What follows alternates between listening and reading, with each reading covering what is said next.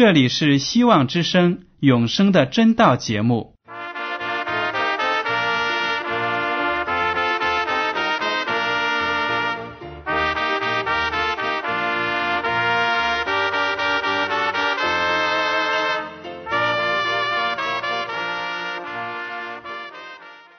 亲爱的听众朋友们，你们好，我是艾德，很高兴今天能和你们在永生的真道这个栏目中见面。耶稣说：“听上帝的话语，并且遵守的人是最有福气的。”所以，艾德现在能够通过电波和你们分享上帝的教导，感到十分快乐。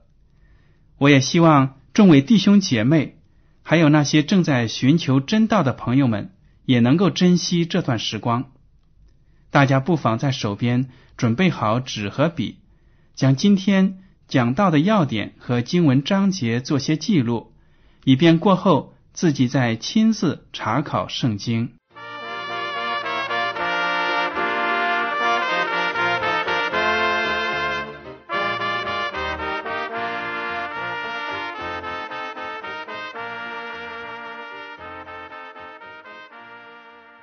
听众朋友们，今天我要和你们分享的题目是：你是罪人吗？在生活中呢，我看到许多人，他们不愿意接受基督教，其中的一个原因呢，就是说他们对基督教里所讲的人都是罪人感到很反感。为什么呢？因为他觉得我这个人又没有去偷别人，也没有去抢别人，更没有杀人。也没有放火，凭什么说我是罪人呢？大家可能在周围的这些亲戚朋友当中，那些不信主的人当中呢，都有听到这样的论调。当你向他们传福音的时候呢，他们不愿意接受。其中的原因就是说，我不愿意被当做成罪人。在他们的观念当中呢，一个人。被称得上是罪人，是因为他违反了国家的法律，比如说杀人了或者偷东西了，那才算是真正的罪，才能成的是罪犯。但是为什么基督教要让人认识到自己有罪呢？这一点呢，今天我们就来探讨一下。不知道我们听众朋友当中有没有人呢，还觉得自己没有罪？所以呢，也不必来到耶稣基督的面前认罪。好了，首先我们来看一个故事，记录在马可福音第二章十六到十七节。这个故事呢，就讲明了耶稣基督是为哪些人而来到这个世界上的。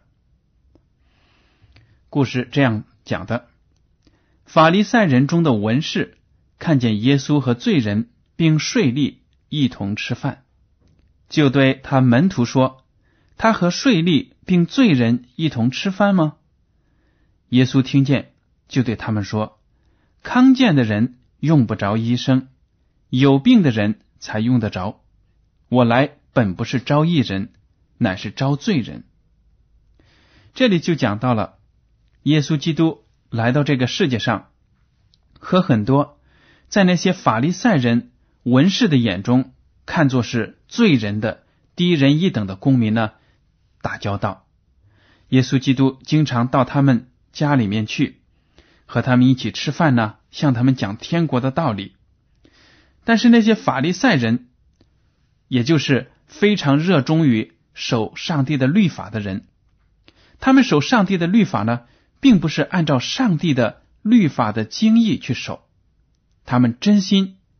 并不是愿意把上帝的律法呢按照上帝的意思去遵守，而是呢他们把上帝的立法解释成按照人的观点应该怎样去做，所以呢他们自己自我感觉良好，觉得自己做的不错，不能算是罪人。所以当他看到耶稣基督和那些税吏啊社会上低等的人次。被那些世人瞧不起的人在一起打交道的时候呢，他们就发牢骚。他们不敢向耶稣基督表明，于是就向耶稣基督的门徒们抱怨说：“你们的师傅竟然跟那些罪人在一起吃喝。”这话呢，就传到了耶稣基督的耳朵里。耶稣就对他们说：“健康的人，身体没有病的人，不需要医生。而我来到这个世界上呢，就是为了罪人来的。”耶稣基督用这句话讽刺那些自以为是的法利赛人和文士，意思就是说呢，你们如果觉得自己没有错、没有罪，那么。你们就不配跟我打交道，我也就帮不了你们什么忙。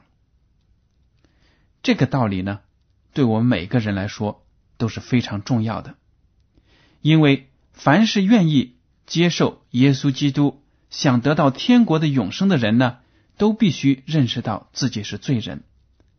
圣经说的很明白，所有的人都犯了罪，都亏缺了上帝的荣耀。所以呢，如果我们不认识到自己的罪，那么我们就自己觉得呢没有必要来到耶稣基督的面前，这样呢等于是把天国的福气被自己排除在身外了。所以耶稣基督对那些自以为是的人说：“我来就是招罪人的，我是来为罪人服务的，为那些罪人洗去他们的污秽。”如果你们觉得自己干净，那么你们就不用来跟我打交道了。那么，不认为自己是罪人的人，他们能不能得到上帝的救恩呢？可能有些听众朋友们说，在生活中有很多人不认识上帝，没有信主，但是他们的行为好像也是蛮能得到人的称赞的。他们也乐于帮助人，而且呢，也在工作上表现非常的积极，能够带动大家。那么，他们也是罪人吗？是的，圣经说每一个人都是罪人。如果一个人不承认自己是罪人，那么他就得不到上帝的怜悯，也就得不到永生的盼望。我们来看《路加福音》第十八章。九到十四节，耶稣向那些仗着自己是异人、藐视别人的设一个比喻，说：有两个人上店里去祷告，一个是法利赛人，一个是税吏。法利赛人站着自言自语的祷告说：“上帝啊，我感谢你，我不向别人勒索、不义、奸淫，也不像这个税吏。”我一个礼拜进食两次，凡我所得的都捐上十分之一。那税吏远远的站着，连举目望天也不敢，只捶着胸说：“上帝啊，开恩可怜我这个罪人！我告诉你们，这人回家比那人倒算为义了，因为凡自高的必降为卑，自卑的必升为高。”耶稣基督用这个比喻来把法利赛人和税吏形成了一个鲜明的对比。法利赛人呢，处处觉得自己身上没有一点毛病，所做的都是符合上帝的律法的要求的。你看他来到上帝的殿中祷告的时候，也是一副得意洋洋的样子，自言自语的祷告说，好像这些话呢是说出来。给自己听的，安慰自己，夸奖自己。我们也知道，如果我们祷告，我们祷告的对象就是上帝，就是我们的主耶稣基督。如果我们说话给自己听，那算什么样的祷告呢？但是圣经中就说了，这个法利赛人自言自语的祷告，嘴里夸自己多么的好。他说：“上帝啊，我感谢你。”我不像其他的那些人一样勒索呀，而且有不正当的行为，还有奸淫呢，更不像旁边站的那个税吏。为什么税吏在新约时代的以色列国被那么多的人瞧不起呢？原来这些税吏是为罗马政府服务的。他们虽然是犹太人，但是被当时的占领国罗马帝国呢所雇佣，而且向犹太人征税。他们往往会征过多的税，不符合法律的税，来中饱私囊，放在自己的口袋里。所以老百姓呢对税吏是非常的仇恨和厌恶的，认为他们是卖国贼。所以这个法利赛人也不例外，说那个税吏啊坑蒙拐骗，所以很瞧不起他。法利赛人说：“我一个星期还禁食两次，什么都不吃，就是专心的要向上帝祷告，而且呢，我所得得的都捐十分之一，也就是十一捐，捐给上帝的圣殿里。”他说这些话呢。都是在夸耀自己的行为，觉得自己做的很好，无可挑剔。但是那个税吏呢，站在旁边，他知道自己是罪人，知道所有的人都瞧不起他，而且他也知道自己在工作当中呢有欺骗别人，所以呢，他来到圣殿里祷告的时候呢，害怕上帝惩罚他，不聆听他的祷告。所以他就非常谦卑的说：“上帝啊，你开恩可怜我这个罪人。如果没有上帝的怜悯，那么等待他的就是灭亡，就不可能进天国。”当耶稣基督讲了这两个人的对比之后呢，耶稣基督就对他的门徒们说：“其实这个税吏呢，在上帝的眼里才算是正义的。为什么呢？”因为他能够得到上帝的怜悯，耶稣基督最后说：“因为凡自高的必降为卑，自卑的必升为高。如果一个人自满、骄傲，那么等待他的肯定是跌倒；如果一个人谦卑的认识自己的错误，那么上帝就会帮助他，让他呢在人的面前站起来。”能够堂堂正正的做上帝的儿女，所以从以上的两个新约的章节来看呢，如果一个人不来到上帝的面前，谦卑的承认自己是罪人，那么上帝赐给人永生的福气呢，就跟这个人没有份了。接下来呢，我想请大家翻开圣经到旧约的诗篇。第五十一篇，我们来看一下一个罪人发自内心深处的祷告。这个祷告呢，也是我们每一个人都应该向上帝发出的。诗篇五十一篇第一节开始：上帝啊，求你按你的慈爱连续我，按你丰盛的慈悲涂抹我的过犯，求你将我的罪孽洗除净尽。并解除我的罪，因为我知道我的过犯，我的罪常在我面前。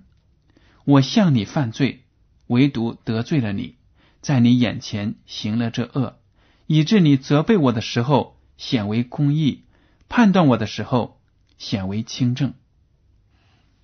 这个诗篇的作者呢，就向上帝祷告了，说：“上帝啊，求你怜悯我，用你丰盛的慈悲。”涂抹我的过犯，他知道自己的错误呢，在上帝的眼里是逃不掉的，就好像白纸写了黑字一样，记录着他的错误和罪过。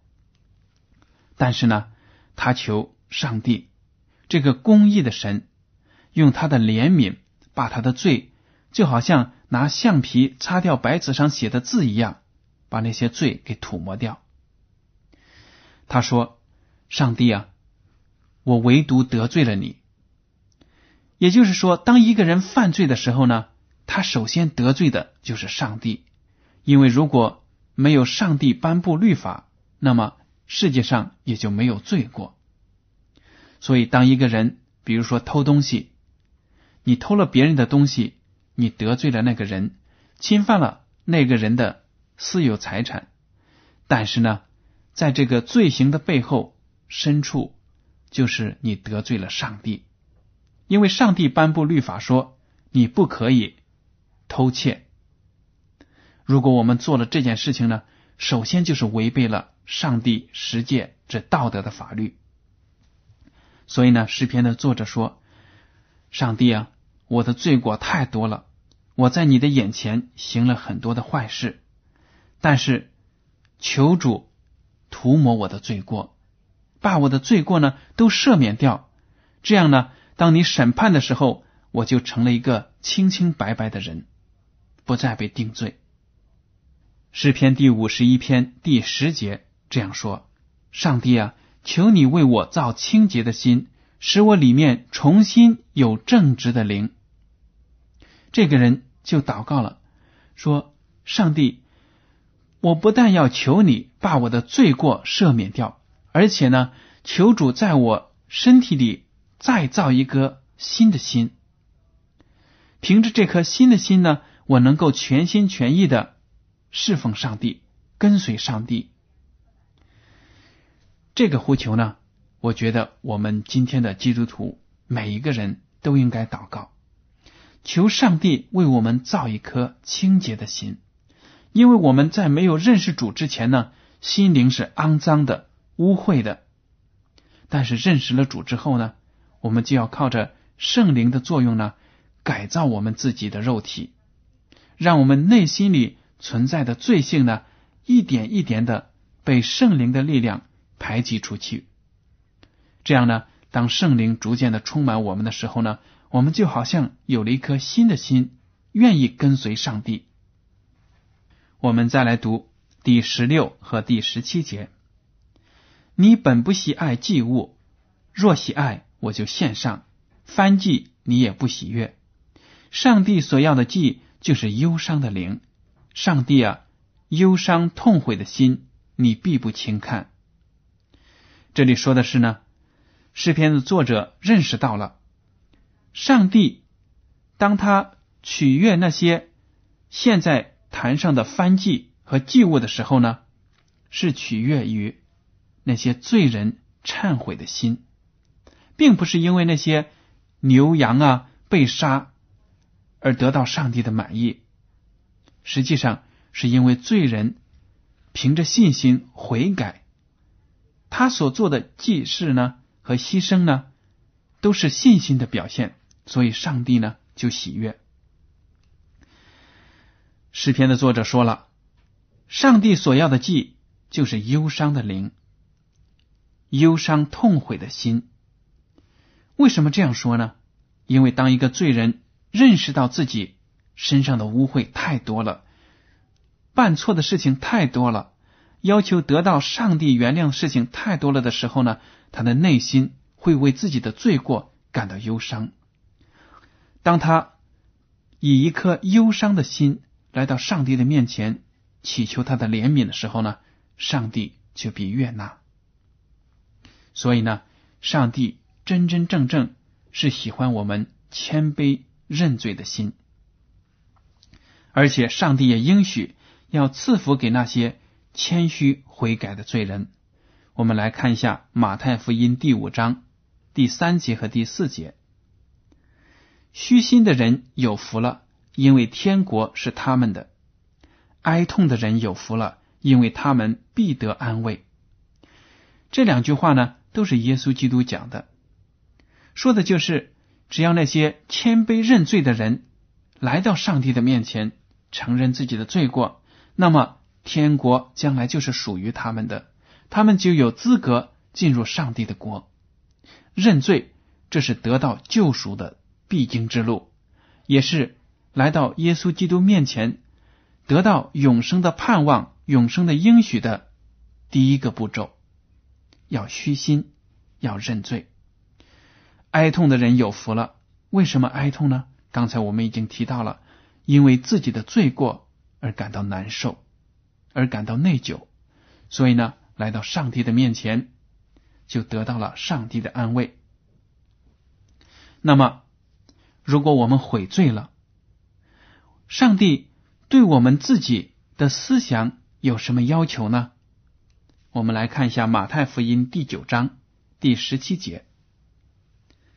也没有人把新酒装在旧皮袋里，若是这样，皮袋就裂开，酒漏出来，连皮带也坏了。唯独把新酒装在新皮袋里，两样就都保全了。这句话讲的是什么呢？耶稣基督用这句话呢，就讲了：当一个罪人悔改认罪，接受了上帝的福音，接受了。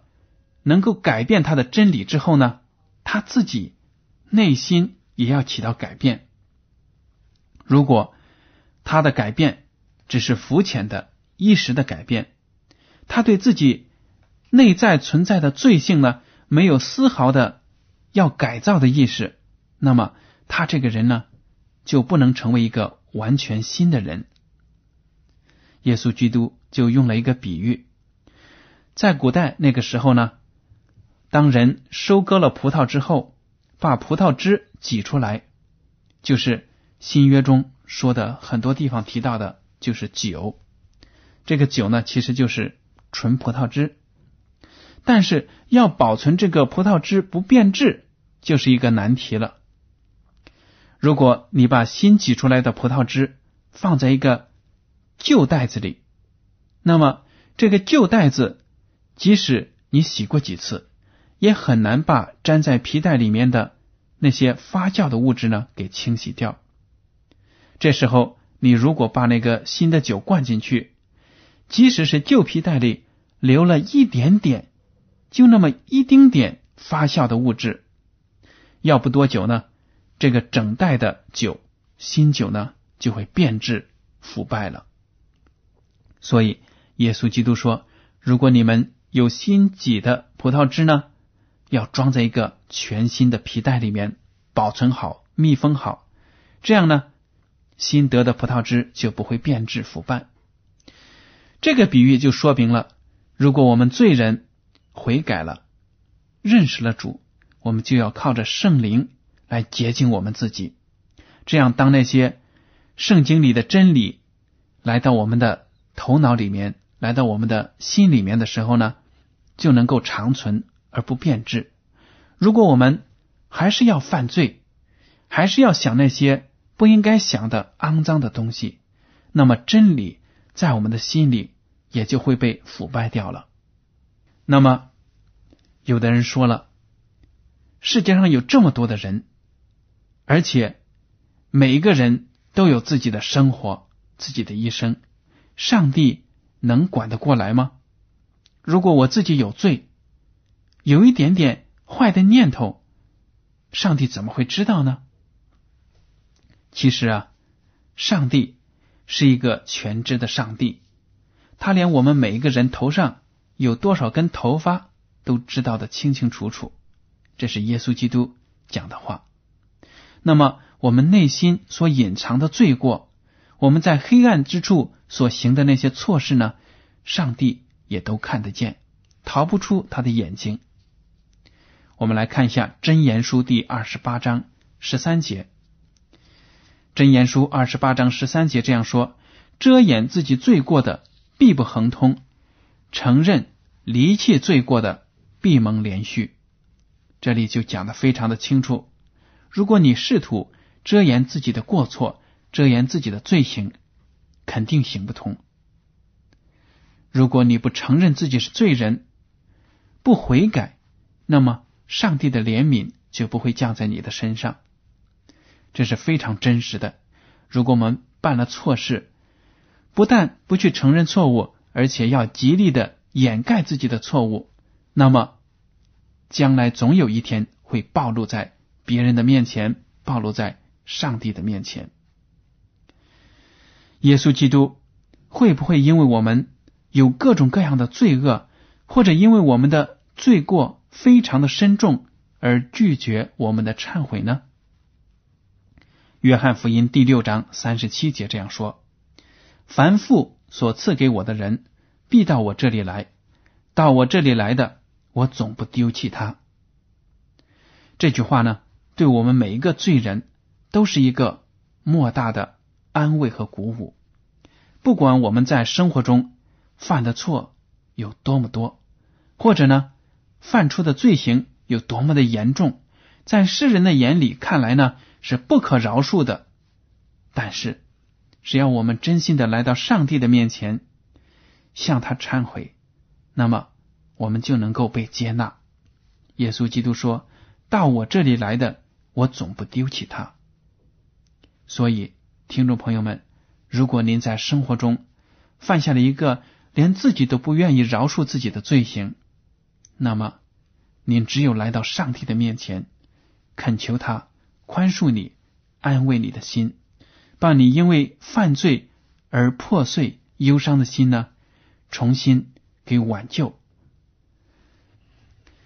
我们再看一下《格林多前书》第六章九到十一节，这些经文呢讲的也非常的好，他就讲出了很多基督徒在没有信主之前，他们所处的那种灵性的境况。《格林多前书》六章九到十一节，你们岂不知不义的人不能承受上帝的国吗？不要自欺，无论是淫乱的、拜偶像的、奸淫的。做恋童的、亲男色的、偷窃的、贪婪的、醉酒的、辱骂的、勒索的，都不能承受上帝的国。你们中间也有人从前是这样，但如今你们奉主耶稣基督的名，并借着我们上帝的灵，已经洗净、成圣、称义了。这句话呢，罗列了各种各样的罪行，说明很多基督徒在接受主之前呢，也是罪人。这样的罪行呢，都有犯过，但是当他们来到主的面前，承受了、承认了自己的罪，那么上帝的国就给他们，就让他们承受。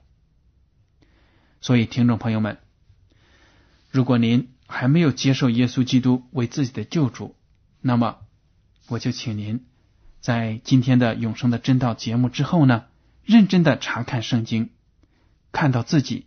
是个罪人，然后谦卑的跪在地上，祈求我们的主耶稣基督呢饶恕你，给你一个新的生活。好了，今天的永生的真道节目呢到此就结束了。您如果对今天的讲题有什么想法，或者对这个栏目有什么建议，都可以写信给我。我的通讯地址是香港九龙中央邮政总局信箱。七零九八二号，请署名给爱德。爱是热爱的爱，德是品德的德。好，感谢您收听今天的广播，愿上帝赐福你们，再见。